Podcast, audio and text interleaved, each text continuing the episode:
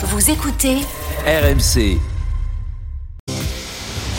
Apolline Matin. les indiscrets RMC. Les coulisses de l'actu et on retrouve le correspondant d'RMC dans l'Ouest. Bonjour Martin Cadoret. Bonjour Apolline. Martin, vous nous révélez ce matin que deux maires de Loire-Atlantique euh, dénoncent de nouveaux troubles dans la ZAD de Notre-Dame-des-Landes. Ils viennent d'avoir un rendez-vous très discret avec la préfecture du département.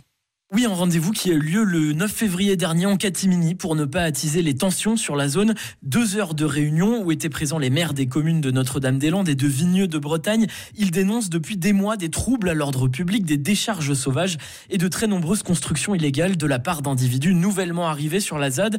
La préfecture de son côté indique à RMC que le site fait l'objet d'un suivi renforcé et que les services de sécurité sont régulièrement présents sur le terrain. Quelques habitants de Notre-Dame-des-Landes s'agacent effectivement de la présence de radicaux en guerre contre le système en permanence, des individus que les élus accusent d'avoir brûlé une voiture et de cultiver du cannabis. Mais plusieurs collectifs locaux jugent les propos tenus par les deux maires très durs avec une lecture complètement différente de la situation.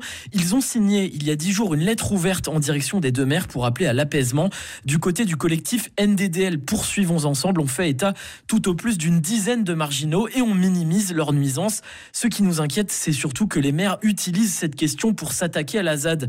Pour ce collectif, ces élus s'attaquent à tort à de nombreux zadistes engagés depuis longtemps sur la zone, notamment en refusant systématiquement les permis de construire. Certains se raccordent donc sauvagement à l'eau ou à l'électricité, alors que le département de Loire-Atlantique, propriétaire de deux tiers des terres, souhaite coopérer avec les habitants de la zone. Contacté par RMC, il explique même vouloir financer une partie des travaux pour le raccordement à l'eau, sans pouvoir le faire tant que les communes ne régularisent pas ces habitations.